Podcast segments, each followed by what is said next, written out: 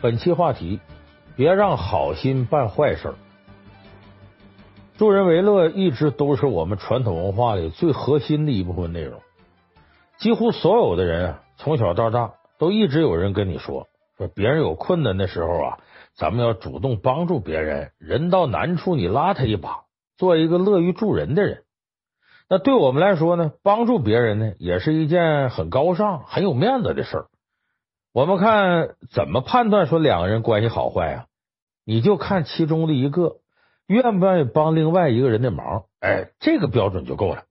关系越好的，那我就越主动关心你，越愿意主动帮你，而且帮的忙啊还挺大、挺重要。甚至说你不让别人帮你，哎，他还能跟你发一顿脾气啊！咱这哥们关系到这程度了，有事怎么不跟我吱声了？你没拿我当朋友啊？就这一点呢，可以说是我们中国人情文化呀一个很重要的特点。可是，在乐于助人的同时啊，我们又总是能够听到或者看到一些好心没好报的负面信息啊，就说你呀好心帮一个人，结果对方对你的评价并不高。包括一些流传性俗语里边呢，呃，都提到过正反两方面的这些事儿。什么好心当成驴肝肺啊，狗咬吕洞宾不识好人心呐，好人不长命啊，这一类的有挺多。那为什么你是好心帮人办事，结果却没好报这样的事经常发生呢？这里面固然有我们所说那些啊，说你帮的人本身就不够好，他们恩将仇报，但是在这里面呢，还有相当一部分，你这个好心并不一定纯粹。你给人办这事过程可能还跑偏了，而且办事的方法可能对方难以接受，甚至会让对方招来怨恨。那这样的好心自然也就不会得到好的反馈。那咱这期节目呢，就给大伙说说，为什么有时候好心办了坏事，到底是哪个层面出了问题？总的来说，这个好心办坏事啊，按照不同的程度可以分成三类。哪三类？第一类不是纯粹的好心，你这好心里头有杂念，你是打着好心呢，有别的这个目的。第二个呢，是你一厢情愿，你认为你是好心帮对方办事，根本没考虑对方的感受。第三类呢，是事办成了，你却不落好，是你办事这个方法对方难接受。就大致好心办坏事啊，就这么三种。咱们分开说，先说第一个啊。就是你打着好心的幌子，不纯粹，里边有别的目的。其实这就是咱说醉翁之意不在酒。有的人呢，你表面看上去他确实是好心，可是呢，他在给你办事的同时啊，是夹杂着自己私货，他有别的目的。所以他表现出来的好心呢，你不能说他百分之百是装的，但是不纯，不完全是发自内心的，有掺假的成分。这个呢，咱得举例子说，要不你不好懂。咱举个《水浒传》的例子啊，水泊梁山一百零八将，其中有两个人是出了名的仗义疏财、扶危济困，一个呢是及时雨宋江，一个是小旋风柴进。就他俩都是不管有哪个好汉遇到困难了，只要找到他那儿，就都能得到一些金钱上的帮助来解决问题。可奇怪的是，你说同样扶危济困，这宋江啊，他是个刀笔小吏。柴进呢，是前朝皇上的这个后人，所以他俩的地位本身有高有低，而且从财力上讲，柴进肯定比宋江好多了。可是这两人最后呢，宋江成了水泊梁山之主，受到众人的拥戴，而柴进呢，入伙梁山之后，负责干什么呢？管钱粮，其实就我们说的这个会计、财务主管这类职务，职位呢不低，算个高层。可是呢，跟他原来的地位相比，这是大不相符的。而且，你就从梁山的来历来看，柴进的功劳都特别大。梁山原来是王伦，白衣秀是王伦创造的。那王伦是靠什么呢？全靠柴进的资助，才能有启动资金呢，置办这份家业。所以，柴进怎么说都是梁山的大股东，也不至于最后就落一个财务主管这么个位置。那为什么会这样呢？你看啊，梁山这里面很多人呢都受过他资助。你看什么林冲、什么武松啊、石勇、包括宋江本人都受过柴进很大恩惠。那为什么后来对柴进好像远没有像对宋江那么感恩戴德呢？这就是我说的，柴进的好善乐施啊，和宋江的扶危济困，他俩一开始不是一回事。宋江比柴进要纯粹的多。宋江呢，他确实是真帮每一个人，这出自他的好心。你要有困难，他掏心掏肺替你想着。每一个受到他帮助之后的人都对他感恩戴德。柴进就并不是这样，虽然他也确实帮了不少人，而且他给这些人帮助呢，不见得比宋江就小，比宋江有时候还大。可是这些被他帮的人呢，事后多多少少啊，那心里头都有些不痛快。说怎么个不痛快呢？你看啊，柴进呢在书中第一次登场，就是林冲呢被高俅陷害，一路押送往沧州，中途呢路过柴进住的地方。哎，听说柴进呢，这个乐善好施，就进去拜访一下。见到柴进之后呢，柴进一看啊，这是林冲林教头。哎呀，小可久闻林教头大名，不期今日来他见地，足称平生可养之愿呢。哎，表达了对林冲的敬仰之情。之后呢，好酒好菜招待林冲，临走时候还给他备些盘缠。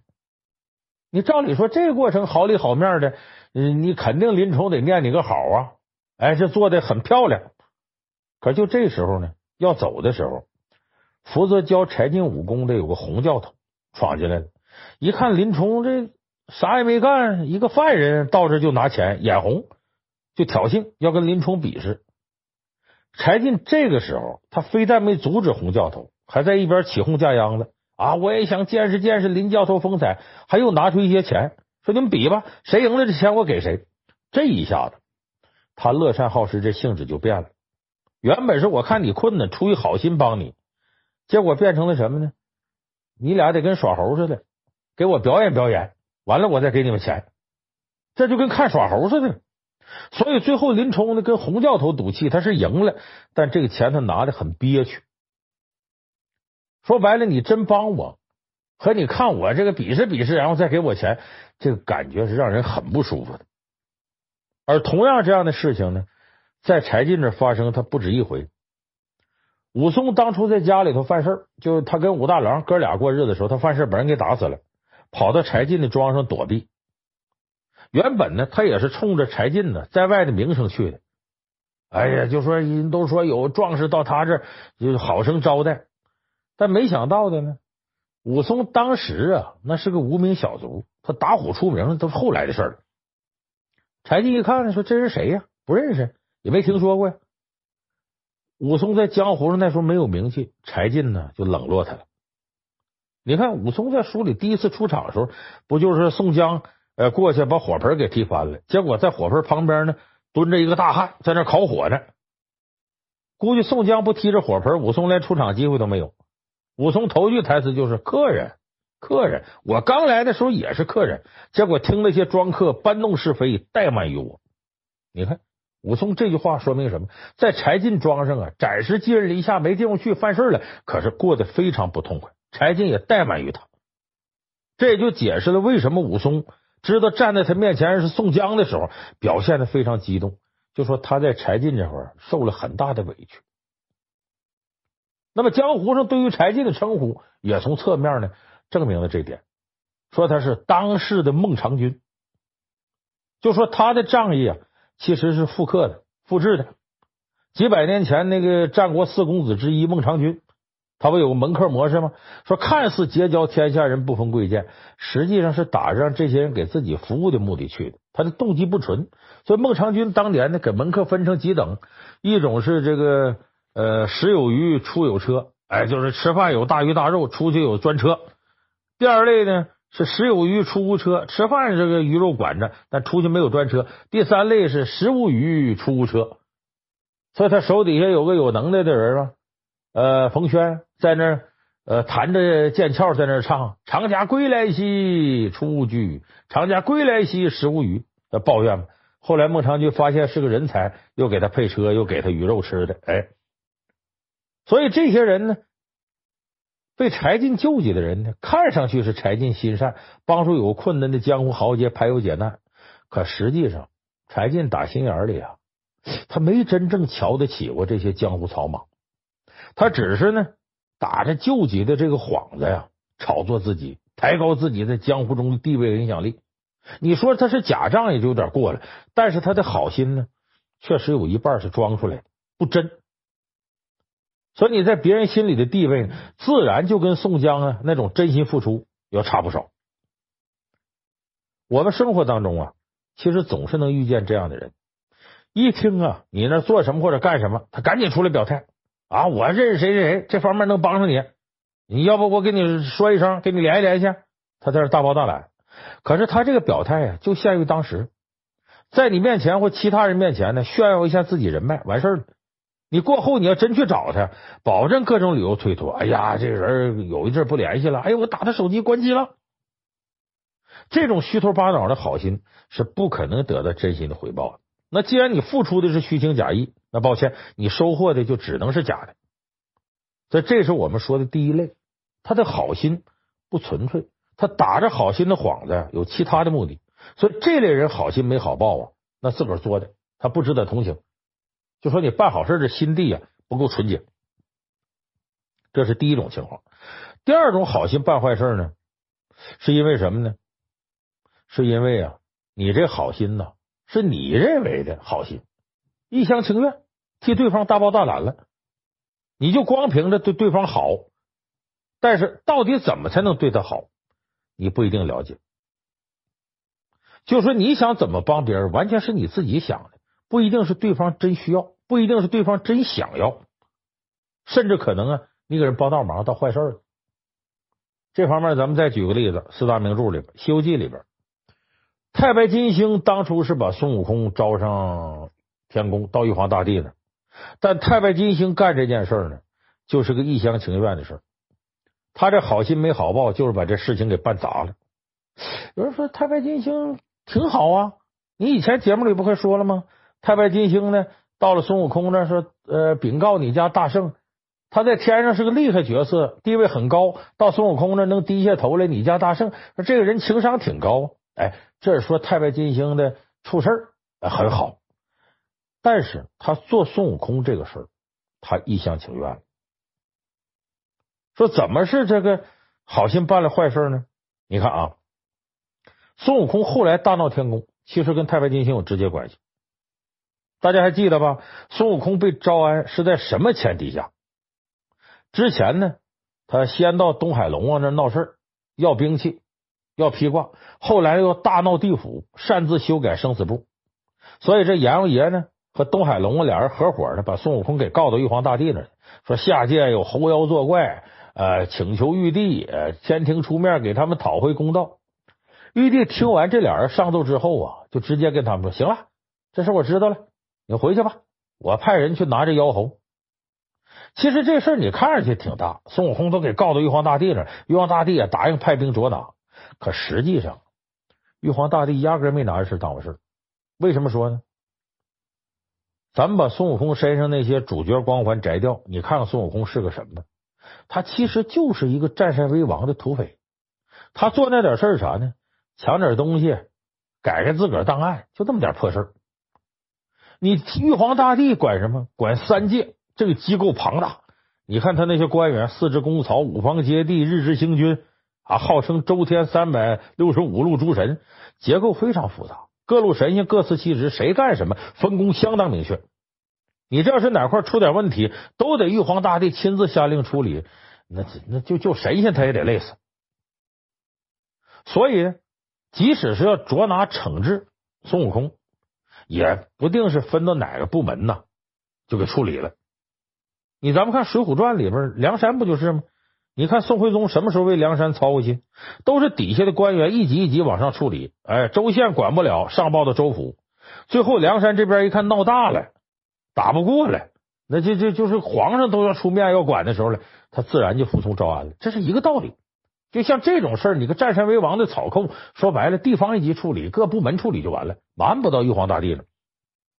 结果这个时候，太白金星站出来跟玉帝说了：“说你看这个皇上。”说这个石猴啊，修炼到这地步也不容易啊！上天有好生之德，你不如就给他个机会，哎，给他呢弄一个小官，慢慢教化，把他弄上天庭也好，约束约束，何必大动干戈呢？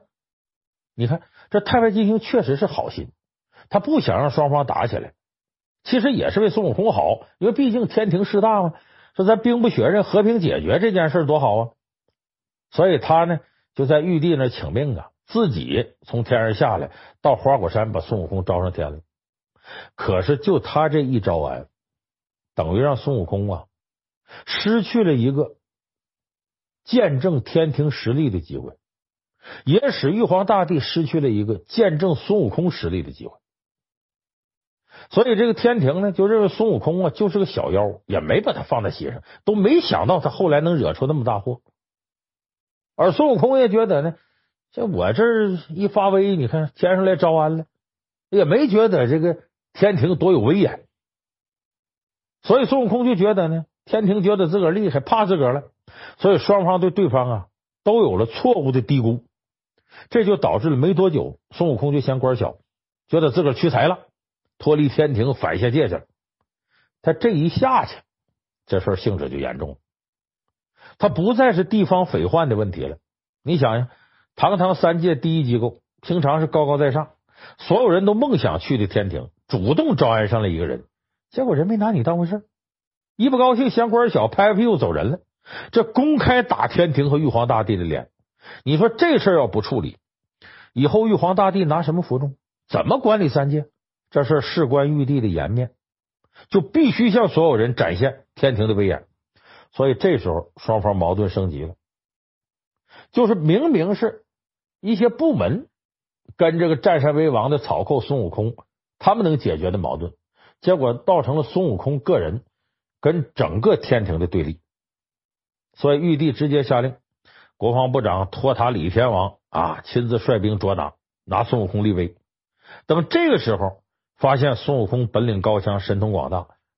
这时候双方都已经骑虎难下，来不及了，矛盾越闹越大。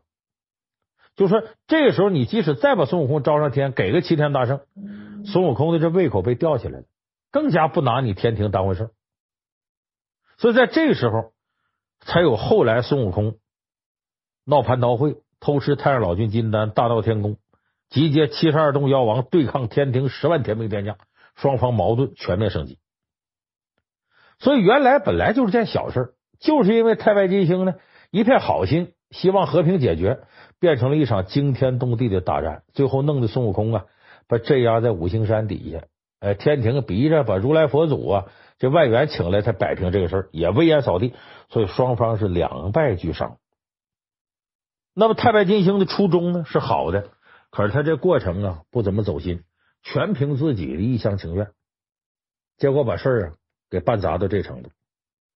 那么这个在心理学上呢有个专有名词叫虚假同感偏差，就说一个人呢在高估或者夸大自己的信念和能力的时候呢，忽视对方的感受，做出了一系列错误的行为和判断。而我们生活当中这样的事儿啊不在少数。咱举个最简单例子，就介绍对象。就我们身边呢有不少这样热心肠的，愿意给别人介绍对象，希望通过自己呢帮助两个单身的人呢解决人生问题，觉得这事功德无量。可这事不好干。你要是两个人一见面就相中对方了，或者一开始就谁都没看上谁，这事就好说就拉倒了。就怕什么呢？你觉得这两个人呢很合适，就硬给两个人往一块凑。这两个人呢？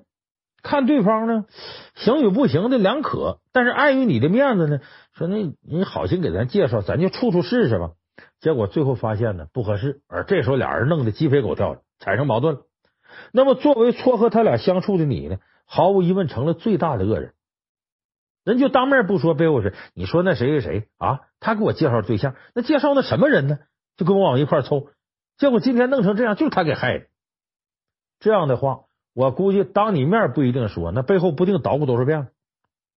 所以这就是为什么过去你看保媒拉縉的事儿，三姑六婆里专有个媒婆干这事儿。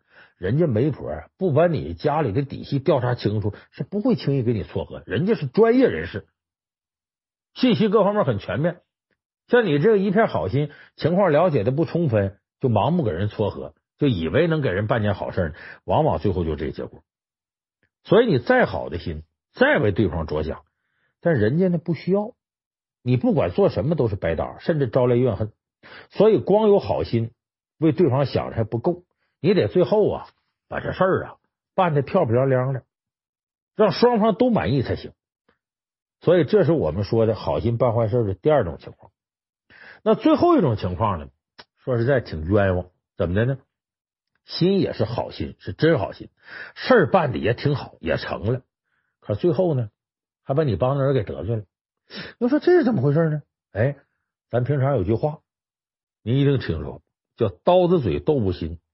就这人热心肠，特别愿意帮助别人，可是管不住自己那张嘴，出口就伤人，说出话让人接受不了。明明为了对方好，也确实帮到对方了，可最后呢，反倒让人埋怨自个儿。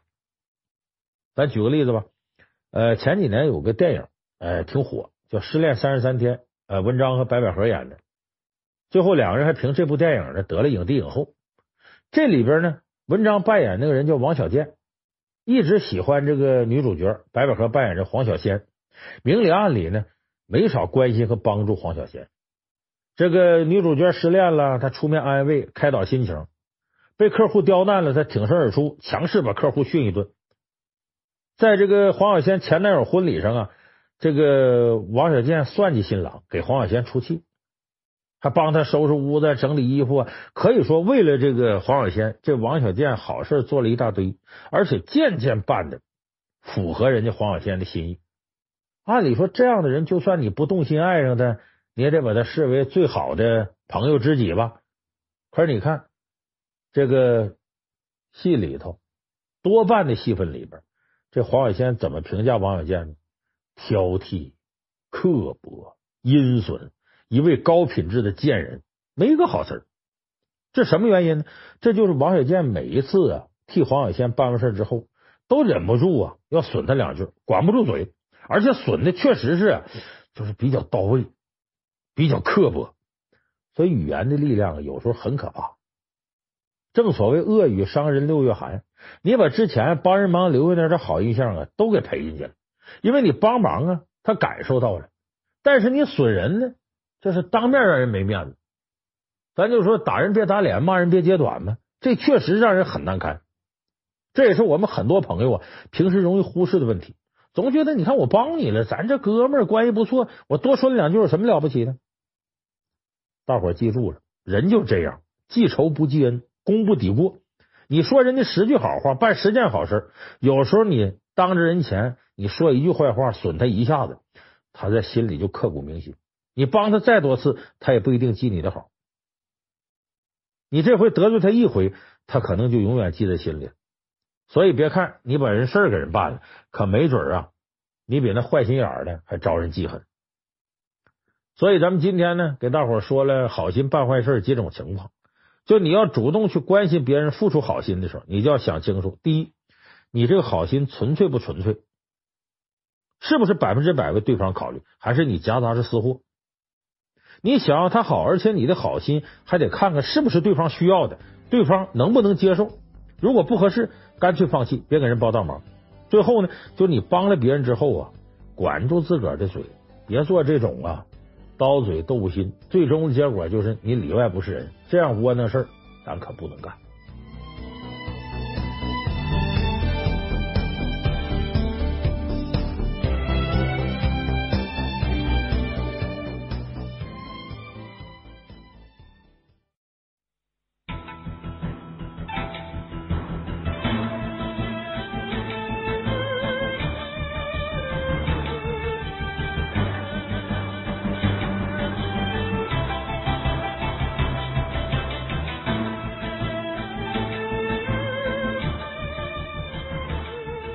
本期话题，你没那么厉害，别骗自己。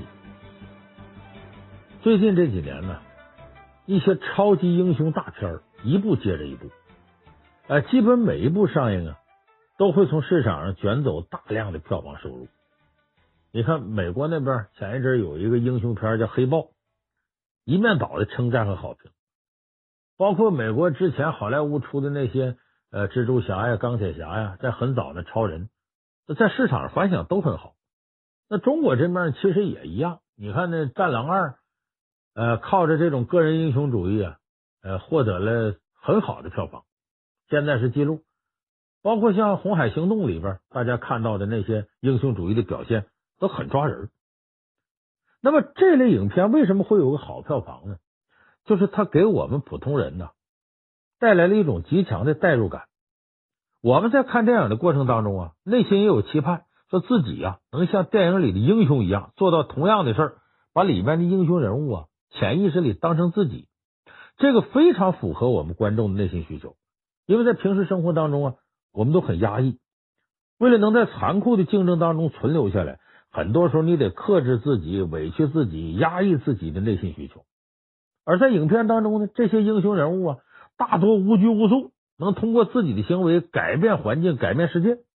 这和现实里恰恰是相反的，能弥补我们心里边面对生活那些忧虑和无奈。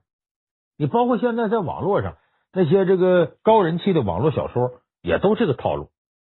这也是为什么我们在看完这类电影和小说之后啊，会觉得很过瘾、很放松。可是这种影片看多了呀，尤其是对一些青年朋友来说，你的价值观和世界观还处在形成过程当中，这三观大多没有完全建立起来，特别容易受到这里面个人英雄主义情节的影响，容易给自己增加一种心理暗示，认为自己是与众不同的。就像现在我们听到那个网络歌曲。我们不一样，张嘴就我们不一样。其实你跟别人有什么不一样呢？所有人在后边加上阎文的歌，有啥不一样？就当兵的人后边那句话。所以我说这个呀，就是在这种心理暗示下呢，很多人呢会觉得自己啊，在一定程度上跟别人就是不一样啊，就是与众不同。我就是那英雄，从而他就忽略了自己真实的水平、真实情况，引发出很多问题。这就是我们今天情商课要给大伙说的。就你没有那么了不起，你别自个儿骗自个儿。在看完这些电影之后，觉得自己就不得了了。那可能有的朋友啊会觉得说，你老梁你说的就个别现象，我们又不是弱智，我们又不是那种糊涂人，怎么会分不清现实跟电影呢？话咱先别说这么满，我就说一点，大家想想有没有这样一种情况，就是你平常经常会认为自己至少在某一方面。要远远强过别人。我想，除了个别有自卑倾向的朋友，其他人多多少少都有这样的想法，认为自己的智商、领悟能力、事情的处理、见识、观点要比别人优秀。跟朋友在一块儿，就觉得自己是这个圈子的核心。在公司里，认为领导脑子有毛病，还不如自个儿呢。看个体育比赛，一听人解说员，哎呀，说的什么呀？根本就不懂球，你看他根本他就不明白。其实你那两下子跟人比差远了。人家解说那么多年的球，不如你吗？在网上看到一个观点，他那都不对，他常识都不对。其实你才把常识记错了。可是呢，很多人往往陷于这种状况，就觉得自己比别人强，觉得自己的东西对。那么这种情况在心理学上呢，叫做虚假独特效应，指的是人在评价自己的能力、技能、知识的时候，通常高估自己而低估其他人。就是把自己拥有的那么一点点知识，自己那么一点点能力，那么一点点技能，看成是只有自己才拥有，而别人不具备。呃，这叫虚假独特效应，这是典型的缺乏自我认知的一种表现。那么，有的人呢，他专门为这事做过调查，最后调查结果当中啊，超过百分之九十的人认为自己在某一方面要强于别人，可实际上他们做出的事呢，跟其他人没什么不同。就是我们不一样，其实是有啥不一样？可偏偏我们自己有的时候呢，愿意欺骗自己，在内心不愿意承认自己是个普通的人，更加不愿意承认自己不如别人。一旦有这种想法，不能正视自己的真实情况，我告诉大家，你一定会出问题。咱们举一个四大名著的例子啊，《三国演义》里边，诸葛亮六出祁山，九伐中原，第一次北伐的时候呢。魏国应战的是大将军曹真。交战之前呢，曹真组织大伙开了个会，问手底下这帮人说：“诸葛亮给我下战书了，约我明日对战，大家商量一下怎么办呢？”这所有人一听是诸葛亮，很多人都被吓倒了。那诸葛亮这多了不得呀，都不敢吱声了。这时候呢，作为军师的这个一个老谋士王朗站出来说话，说：“都督啊，这诸葛亮啊。”也就是被吹的厉害，就他那点水平，你这咱不用这个两军阵前再动刀动枪的。你等到明天交战的时候，老夫站出来，两军阵前跟他说几句话，保证叫诸葛亮啊拱手而降，蜀军不战自退。他这话说完呢，屋里鸦雀无声。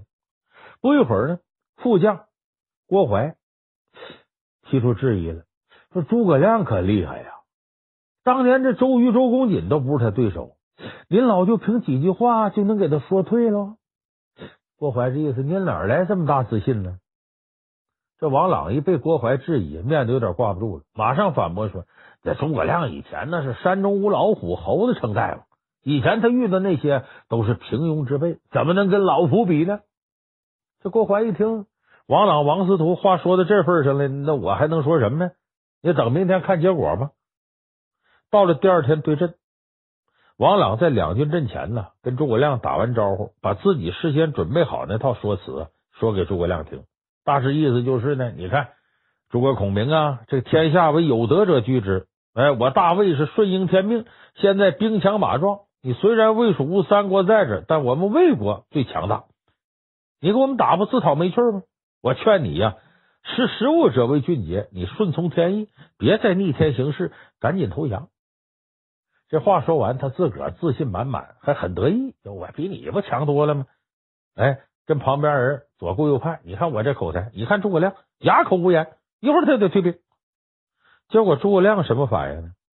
搁咱们现在聊天非常流行的一个词儿是什么呢？诸葛亮一听他说完，呵呵，嘿嘿嘿，完全不屑一顾，反过来反唇相讥，说王朗，说王朗啊，我以为你呀。作为汉朝老臣，有什么高明的主意？结果说了半天，说一堆没用的废话，而且无耻之极。你听我说吧，你王朗世代受汉朝恩惠，是汉路，你要有半点良心呢，你就该除贼兴汉。你都知道曹家挟天子而令诸侯，名为汉相，实为汉贼。你应该除贼兴汉，可是你呢，贪图官位，助曹为虐。你有什么脸站着跟我说话？还跟我谈什么天数啊？你是什么？苍然匹夫，好手老贼呀！说白了，你就是个老王八蛋。我要是你呀，找个歪脖树上吊死了，买块豆腐撞死了，撒泡尿我自个儿淹死得了。我没见过老匹夫像你这么不要脸、厚颜无耻的人。但是这段酣快淋漓的骂词呢，后世不讲诸葛亮骂王朗，这都经典了。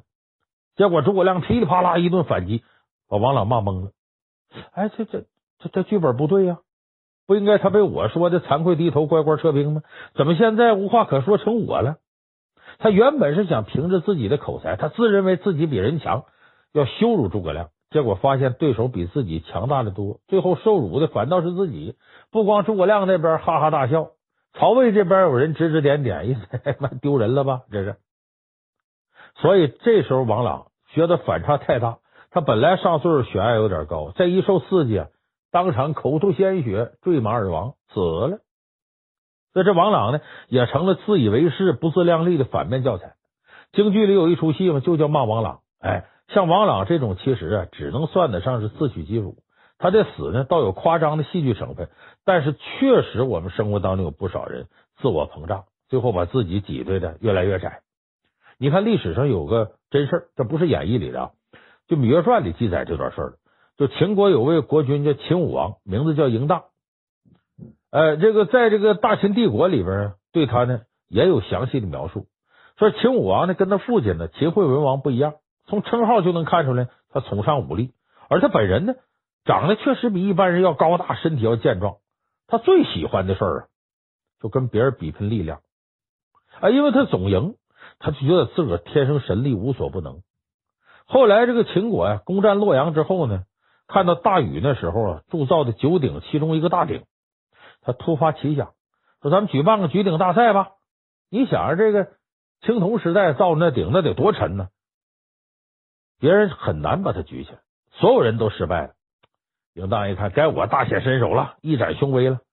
这鼎真让他举起来，可是他的力量不足以控制这鼎，一猛劲儿啊，匹夫之勇把他举起来了，控制不住了，鼎从手上落下，啪嗒。把自个儿给砸死了。哎，这秦武王呢，就是高估了自己的力气，忽视了举鼎的危险性，自己把命都搭进去了。就跟现在很多人呢，这个酒后开车，哎呀，我酒量好，酒精影响不到我，或者我驾驶技术高，喝点酒没事。实质真到那时候，差一点都不行。无数血淋淋的教训在那摆着呢。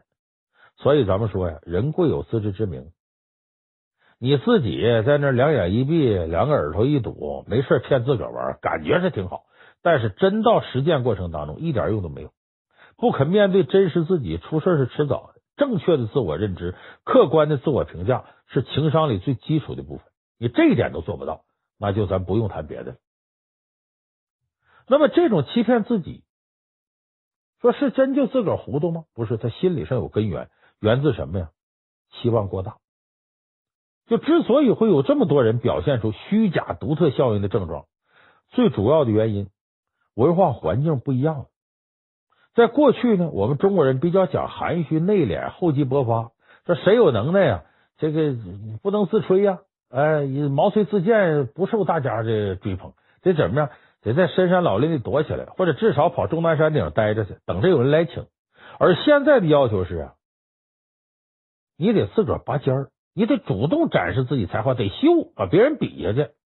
这就导致呢，我们大多数人一开始就被赋予太高的期望值。就是期望太大，有种现象，大伙一定很熟悉，叫别人家的孩子，就自己总是拿去呢，跟别人做对比。你看谁谁家孩子怎么样了？你再看看你，时间一长呢，人家心里就形成一种潜意识：我必须得完成别人的期望值，我不能比别人差。正是这种啊，别人过高的期望值给予的压力，才逼迫我们呢，总是给自己定一个遥远的目标，而这个目标是非常不切合实际的。咱们举个例子啊。大家都熟悉金庸的小说《天龙八部》，那里边的慕容复，这慕容复从生下来，他爸他妈就告诉他：“你是大燕国慕容氏的子孙，你这一生唯一的任务啊，就是复兴大燕国，做大燕国的皇帝。所以你没时间吃喝玩乐，也没工夫谈情说爱。你看里面第一美女神仙姐姐王语嫣，这女神都这么痴迷的想嫁给他，这搁在咱们身上，不得高兴死？可慕容复完全无动于衷。”我要当皇帝，我要复兴大燕，我目标定的特别远大，我不能儿女情长。可是我们看过小说或者电视剧的人都知道，他为复兴大燕做那些事儿啊，基本都是一些下作的手段。所以你看，大英雄萧峰最早提到慕容复的时候，特别仰慕。跟段誉第一次见面呢，他误会段誉就是慕容复，对着段誉说：“久闻慕容公子大名，今日得缘一见，名不虚传。”就说慕容复在他心里的印象啊是非常好的，可是你看到后来书要结尾的时候，他对慕容复是怎么评价？在少林寺那场大战，慕容复呢败给了段誉的六脉神剑，不服气起身偷袭段誉，萧峰过去一把把慕容复抓起来，对着慕容复骂道：“人家饶你性命，你却反下毒手！我萧峰大好男儿，却跟你这小人齐名，杀你太丢人了，给我滚！”把慕容复给扔出去了，弄得慕容复啊威风扫地，差点羞愧当众自杀。你说慕容复打拼这么多年，结果非但没进步，还退步很多，把自己从一个江湖人人敬仰的南慕容，生生给折腾一个谁都瞧不起的卑鄙小人。你可以说慕容复这情商低到一定水平了，但就这样，他一点不觉得，还一门心思在那想当皇帝。呃，就是因为呢。他虽说自己是什么鲜卑慕容氏的后裔，可到了他这代呀，说白了就成了江湖草莽了。自己从小到大经历也都是江湖那点事儿，跟打天下呀、当皇帝呀，甚至管理朝政，那差的不是一星半点，隔着行似的，完全是两个体系的东西。他离他要达到这目标啊，太遥远了。这就导致他不管是做什么事，他都没有个对照。就好比你要去个陌生地方，你压根不知道那地方在哪儿。你就得把导航开开，可你偏偏呢把导航给关了，说顺着路找去吧，那你就不可能知道这条路是不是通往终点的正确的路，那就走错了。你没导航，你也不会察觉到，所以这时候你能怎么办呢？哎，索性也不知道自己对不对。这时候大脑就会趋向于服务自我意识啊，我判断这条路是对的，我得一条道跑到黑。慕容复就是这样，他总是盯着呀那个要当皇帝的目标，可实际上呢？当时的社会环境虽然宋辽对立，可两国之间都算平稳，没有动乱的迹象。也就是说，慕容复呢没法趁乱的抓住机会复国，而且他的能力他所占有的资源根本不足以在军事上达到复国的要求，他只是个江湖草莽，所以他做什么事都达不到这目标。结果呢，穆荣富一直暗示自己，自己做的是对的，我在为复国做努力。结果弄来弄去，众叛亲离，追随他的家将包不同和风伯鄂都等于让他亲手给杀了。整天围着自己转的表妹，最后到跟段誉好了。这一切现实摆到面前的时候，他还不愿相信，还骗自个儿呢。结果把自个儿骗成精神病了，活在精神世界里，忽悠一帮小孩，我给你们点心，你们跪下管我叫皇上。那这就是我们常说那句话：理想很丰满，现实很骨感。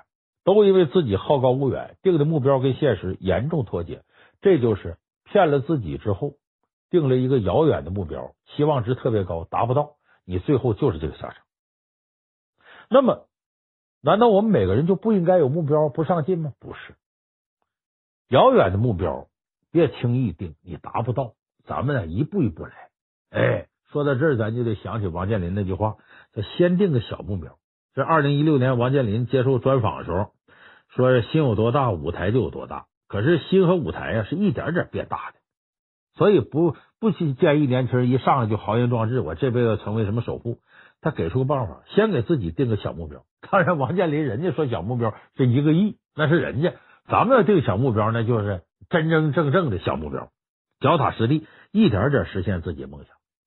你看这个小目标呢，它不光是阶段性，甚至定小目标的时候。都完全没有考虑到长远目标，这是更现实的态度。你咱举个例子，你比方说汉高祖刘邦，这刘邦最早呢就沛县一个地痞流氓，后来一步一步当了皇帝，被很多人看成励志典范。刘邦是一开始就想当皇帝吗？就有远大理想吗？不是，他成功主要是归功于啊，他擅长给自己制定小目标。他最开始就是地方一个无赖流氓，每天想的就是填饱肚子，呃，跟别人争个地盘。耍点威风，他肯定没想到，当时他想说：“我哪天能当皇帝？”他绝对没想到。后来好不容易混上个亭长，算个小官了。结果呢，押送这个徒役的时候呢，去到骊山干苦力，半道出岔子，有人跑了。按照当时秦国律法呀，跑了一个人，所有同行的人，连押送人都得连坐，都活不了。这刘邦没别的特点，就是无赖敢拼，我也不怕死。一想，我这次去骊山是死定了。那我不如造反，造反的话，自己起码我能多活两天呢。我到骊山就送死。所以刘邦造反，他不像有的人说我要推翻残暴的秦的统治。那项羽见到这个秦始皇来了一句：“敌可取而代也，我能取代。”刘邦见秦始皇是什么？大丈夫生当如此。他羡慕，他没有想到说我要推翻残暴秦的统治，我个人要建功立业什么，他都没有项羽的想法。他纯粹的造反就是为了多活几天。多活一天是一天，但没想到呢，他混着混着呀，小目标实现了，不仅多活了几天，还混的队伍不断壮大了，甚至抢在项羽之前呢夺下咸阳，结果把项羽给激怒了。刘邦，你那点兵力抢我风头，我分分钟灭了你。刘邦这时候生命再次受到威胁，你看他的表现，我到鸿门宴上去低三下四。哎，刘邦卑躬屈膝给跪下，这天下是项王的天下，我是您手底下个小卒，这么快拿下咸阳，全仗你项将军的威风，我根本没那想法跟您争天下，我我我就是想活下来，活得好点，鼻涕一把泪一把的。其实这时候他说这些可不是假话，这真是他真心想法。那会儿还没有想到他要跟项王争天下，所以你看进了咸阳。说财物无所取，妇女无所幸，那都是萧何帮他规制的，不是他真实的想法。而且他见项羽害怕是真的，那项羽多残暴啊！二十万秦军一下都让他给活埋了，而且火烧骊山，那是说一不二的，心狠呐。所以这时候刘邦的小目标就是在项羽的淫威面前，我先活下来。那么刘邦什么时候开始有争夺天下的大目标呢？鸿门宴之后。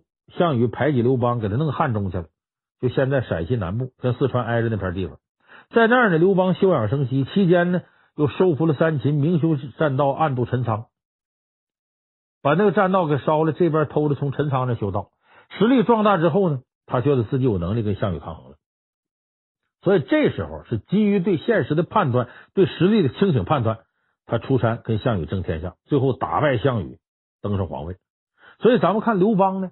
就是通过这么一个又一个的小目标，先是活命，哎，壮大自己，然后不被项羽弄灭了，我卑躬屈膝，我管你叫祖宗都行。